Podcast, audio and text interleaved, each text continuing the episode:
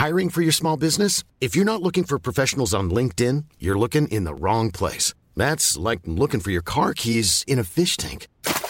LinkedIn helps you hire professionals you can't find anywhere else, even those who aren't actively searching for a new job but might be open to the perfect role. In a given month, over 70% of LinkedIn users don't even visit other leading job sites. So start looking in the right place. With LinkedIn, you can hire professionals like a professional. Post your free job on linkedin.com slash people today.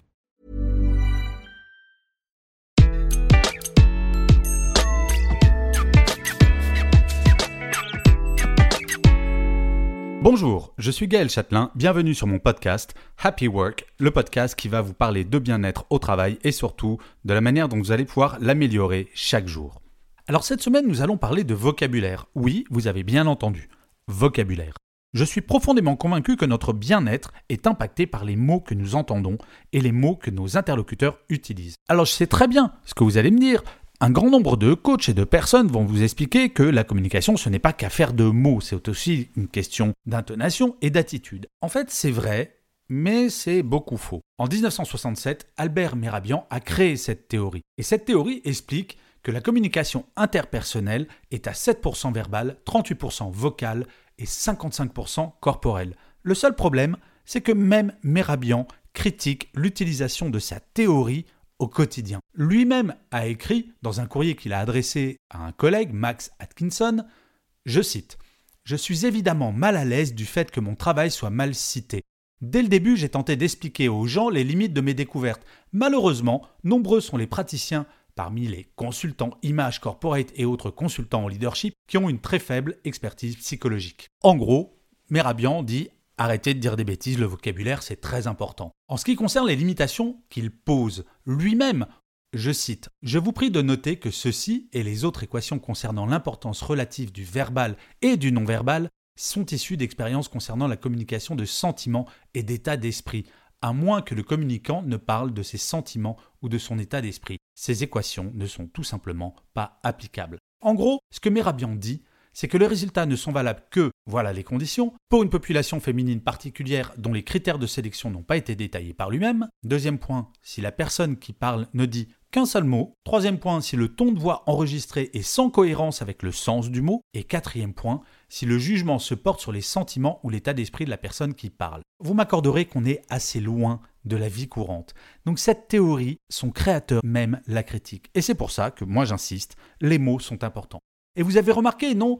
Ou alors c'est peut-être moi, entre les textos, les mails en rafale et les quelques caractères que l'on peut utiliser sur Twitter, les mots sont torturés pour entrer dans un cadre technologique de plus en plus contraignant.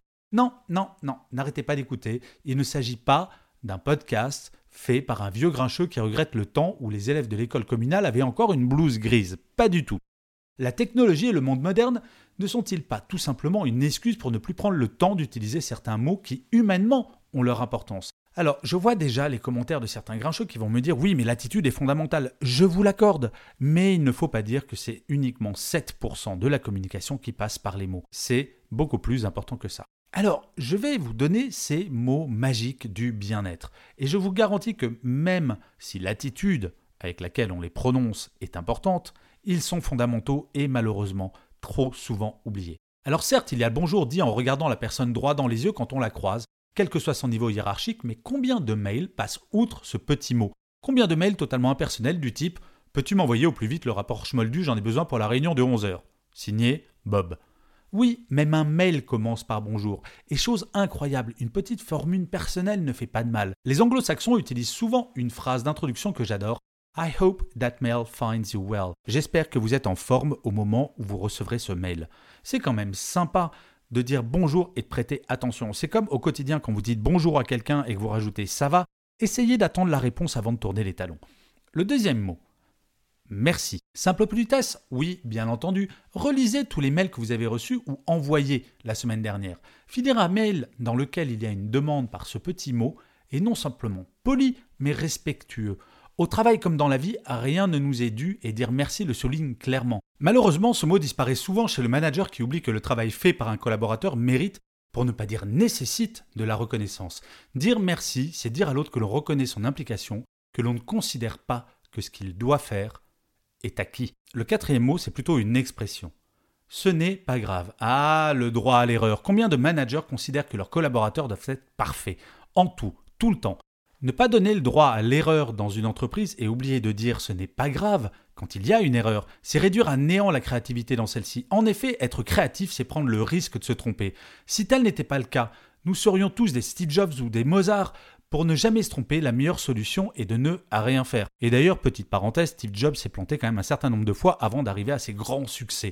Ainsi, dire ce n'est pas grave, ce n'est pas dire on s'en moque, c'est dire on ne sauve pas de vie et nous allons ensemble trouver une solution. L'expression suivante, rentrez chez vous.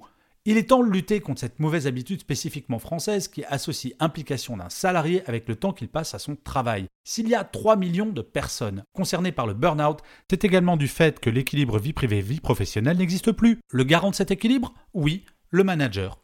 Dire rentrez chez vous, c'est dire votre vie personnelle est aussi importante à mes yeux que le temps que vous passez au bureau. C'est admettre qu'un collaborateur ou une collaboratrice qui ne s'épuise pas à la tâche sera beaucoup plus efficace et productif que celui qui ne mesure la qualité de son travail qu'au nombre d'heures passées au bureau. Le mot suivant, bravo ou félicitations, comme vous voulez. Il est surprenant que certains managers n'aient aucun problème pour abrouer un collaborateur ayant fait une erreur, mais va totalement oublier de le féliciter lorsqu'il se dépasse ou tout simplement fait bien son travail. En fait, non, il y a pire, maintenant que j'y pense.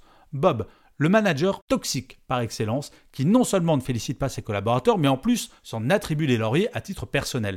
Mais ça, c'est un autre sujet. L'expression suivante, je l'adore, c'est Qu'en pensez-vous?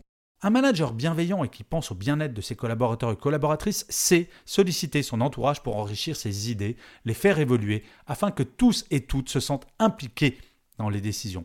Le manager bienveillant n'est pas un génie omniscient enfermé dans sa tour d'ivoire, et donc il doit faire savoir absolument à toutes ses équipes qu'il attend leur opinion. Une expression que je trouve absolument fondamentale. Pour finir, je vous fais confiance.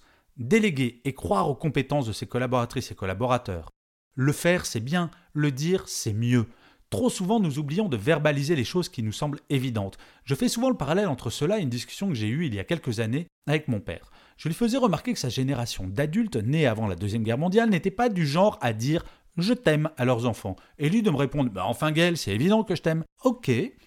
Mais pour celles et ceux qui sont de ma génération, vous comprendrez que non, c'est pas aussi évident que ça.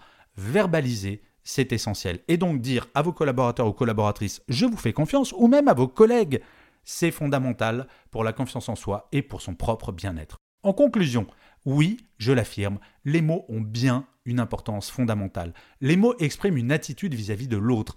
La bienveillance est encore plus puissante quand elle s'entend. Il y a bien d'autres mots et expressions, mais celles et ceux que j'ai choisis me semblent assez centrales. Commençons déjà par cela. Regardez dans une journée à quel point vous les utilisez. Ok?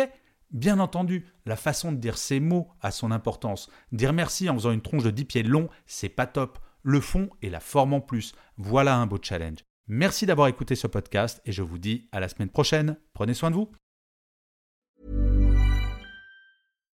Here's a cool fact. A crocodile can't stick out its tongue. Another cool fact, you can get short-term health insurance for a month or just under a year in some states. United Healthcare short-term insurance plans are designed for people who are between jobs, coming off their parents' plan, or turning a side hustle into a full-time gig. Underwritten by Golden Rule Insurance Company, they offer flexible, budget friendly coverage with access to a nationwide network of doctors and hospitals. Get more cool facts about United Healthcare short term plans at uh1.com.